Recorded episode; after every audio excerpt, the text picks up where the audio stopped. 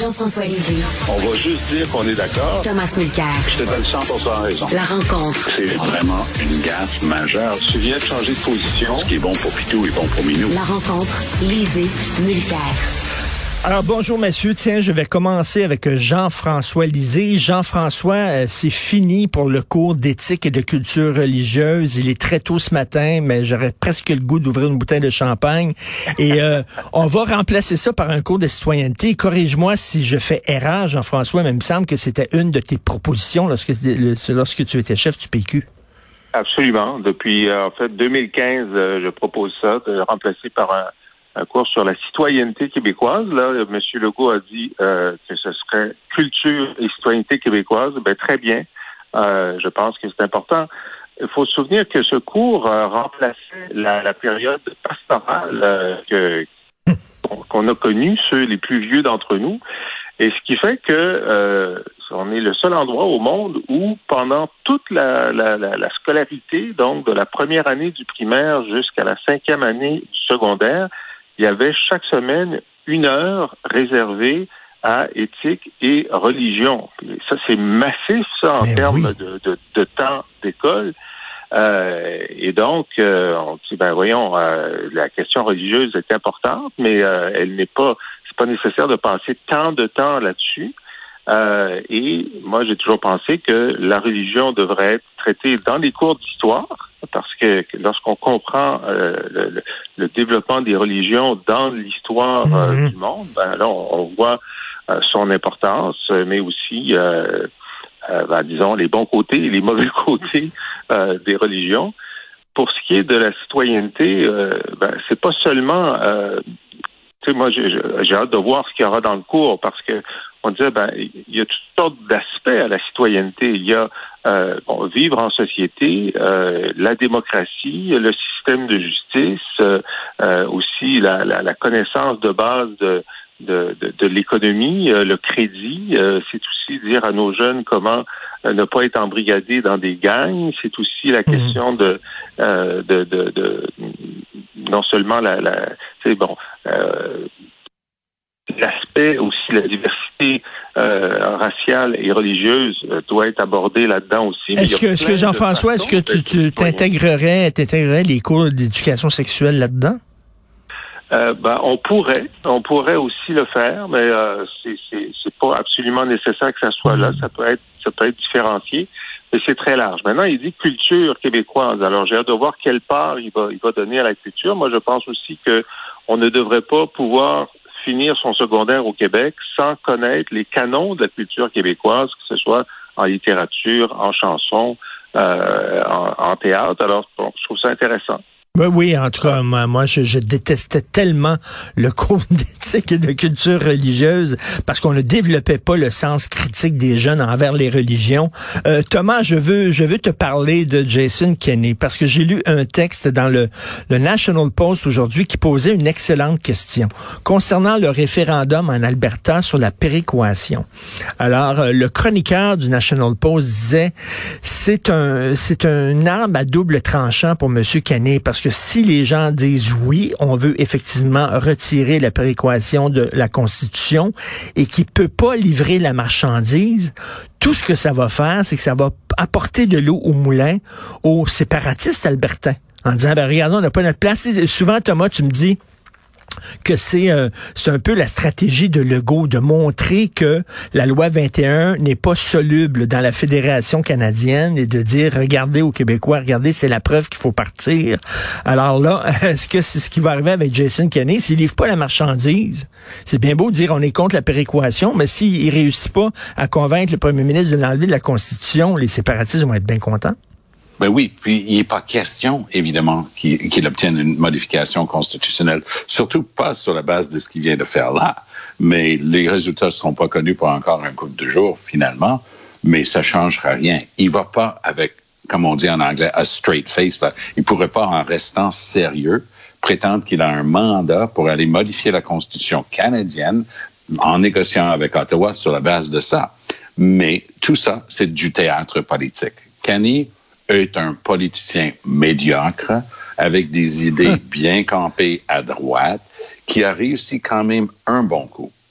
il a réussi à réunir la droite, c'est-à-dire le Wild Rose Party, un parti vraiment campé très à droite en Alberta, avec du bon monde, mais avec des idées vraiment euh, économiques, sociales, environnementales, vraiment à droite, et avec le, le, plus classique Conservative Party, qui était devenu, pour eux autres, en quelque sorte, euh, libéral mou tu sais, c'était, oh, ils essayaient de plaire à tout le monde, ils étaient pas assez fermes. Là, Kenny a réussi un coup magistral. Il a dit, si je quitte Ottawa, c'est pour m'en aller dans ma province et unir la droite. Il l'a fait. Maintenant, il a été tellement piètre comme gestionnaire parce que tu peux pas prendre une idéologie et l'utiliser contre une pandémie le résultat en Alberta est catastrophique. Et c'est la faute de Jason Kenney. Donc, il cherche par tous les moyens de changer la chaîne parce que lui aussi, il va avoir une élection qu'il va être obligé d'aller défendre et expliquer ses trucs dans une couple d'années. Alors, Kenney va essayer ça, mais ça va pas marcher pour Saint-Saëns. Il n'y a pas cette frustration-là. La vraie bataille Ottawa-Alberta va venir lorsque Trudeau va essayer, à la suite de la réunion à Glasgow, en Écosse, la semaine prochaine. Trudeau va essayer de convaincre tout le monde qu'il est cette fois-ci sérieux en ce qui concerne la réduction des gaz à effet, effet de serre, un vrai programme pour lutter contre les changements climatiques. Et ça, ça va être la guerre ouverte avec l'Alberta, parce que mmh. selon Bloomberg, toutes les analyses du monde, l'Agence énergétique internationale la semaine dernière, il faut que ça reste dans le sol. C'est la seule manière de sauver la planète. Et ça, c'est pas des extrémistes qui disent ça. C'est des scientifiques les plus sérieux, les plus respectés de la planète Terre qui sont en train de dire, wow, time out. Hey, Richard, je l'ai écrit dans mon papier vendredi dernier dans le Journal de Montréal. Pendant la première année de Joe Biden, tu sais, celui, olé olé, qui allait, lui, enfin avoir un vrai plan pour lutter contre les changements climatiques, une augmentation de 23 dans la quantité de charbon brûlé pour produire de l'électricité par rapport à la dernière année de l'horreur de Donald Trump, qui lui était vraiment mauvais pour l'environnement, un bon gars avec sa gang arrive au pouvoir à Washington, augmentation 23% du charbon aux États-Unis, 700 livres de charbon pour chaque femme, homme et enfant aux États-Unis. Je vais poser la question d'ailleurs à Jean-François Lisée concernant l'environnement parce que bon, on voit qu'il y a très très peu de pays qui vont pouvoir euh, respecter euh, leurs objectifs en, réduction de gaz à effet de serre. Il y a, un texte important dans le devoir aujourd'hui là-dessus. On sait, Jean-François, ça n'a jamais été une question de l'urne. On dirait que ça ne touche pas les gens, l'environnement. Est-ce que tu penses que il va y avoir une prise de conscience, entre autres avec la COVID, on a vu que la société internationale, la communauté internationale, on peut, on peut se serrer les coudes pour euh, affronter un problème qui nous touche tous. Est-ce que tu penses que ça peut changer les mentalités? Ben, les mentalités changent euh, et, bougent lentement. Je veux dire, il est clair que la, conscience environnementale est plus forte maintenant qu'elle ne l'était il y a deux ans, il y a cinq ans, il y a dix ans, en particulier chez les, chez les jeunes. Mais l'autre conscience qui est en train de se développer, c'est la conclusion que finalement, on est cuit. Euh, il, y a, maintenant plus grand-chose à faire pour empêcher euh, des dérèglements climatiques majeurs.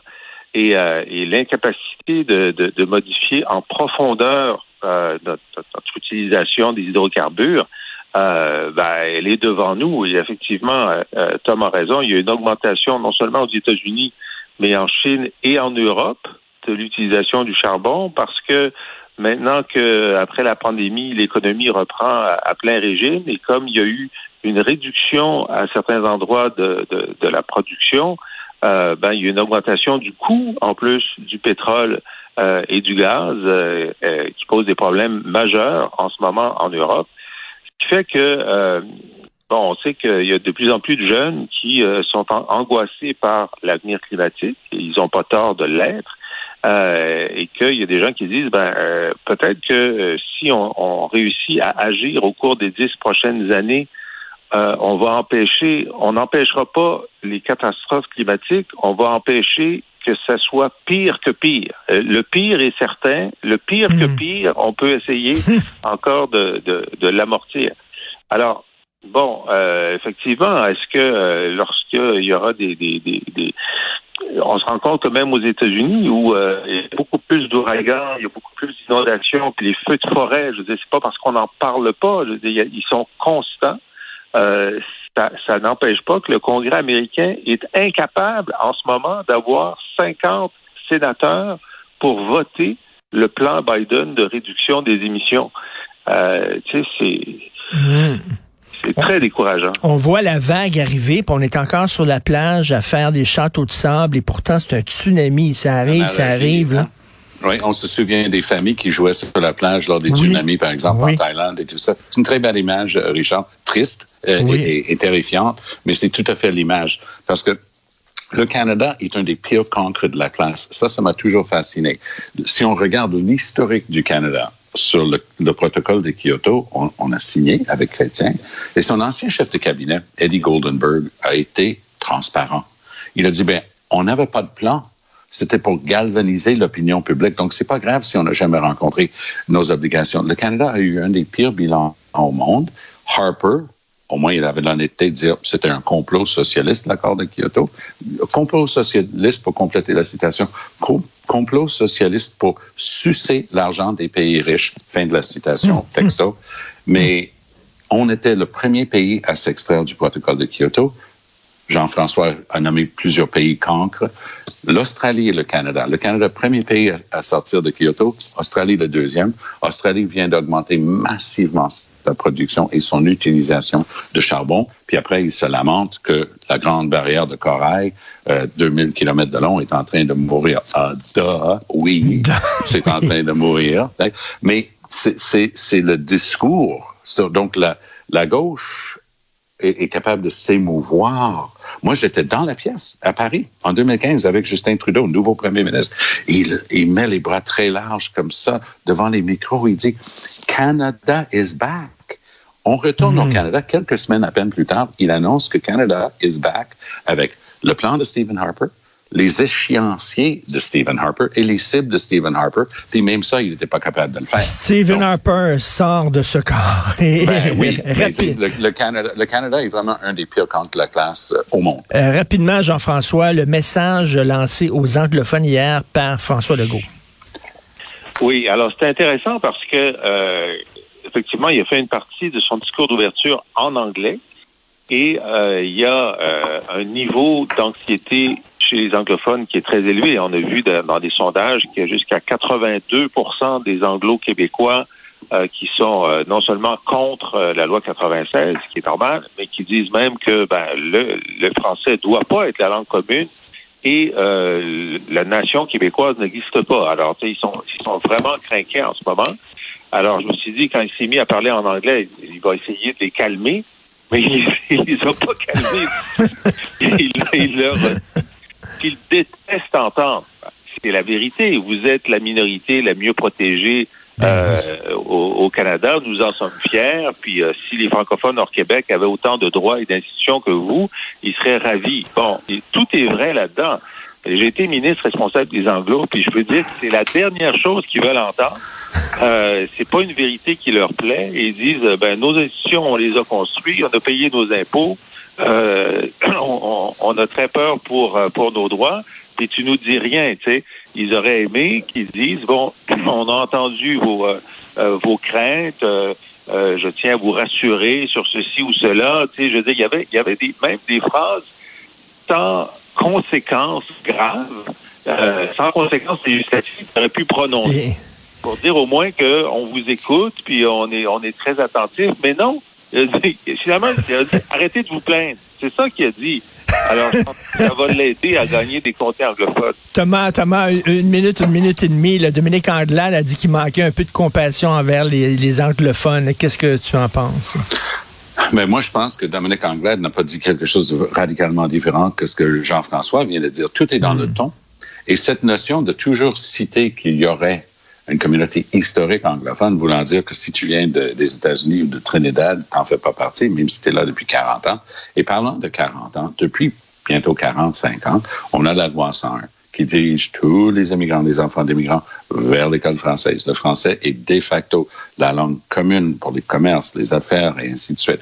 Donc, oui, les gens deviennent un peu capotés lorsque, dans une loi 96, on s'en va chercher des droits garantis par la Constitution, juste ça, l'égalité anglais-français devant les tribunaux ici, comme au Manitoba. Est-ce que je suis en train de dire qu'il y a autant d'hôpitaux puis d'ainsi de suite euh, où on peut être bien servi en français au Manitoba qu'en anglais au Québec? Non. Nope. Je suis pas en train de prétendre ça. Mm. Mais cette communauté-là et ma génération, ceux qui ont vraiment fait un effort, tendre la main, reconnaissance de la nation québécoise, ben, on n'aura pas d'argument là-dessus.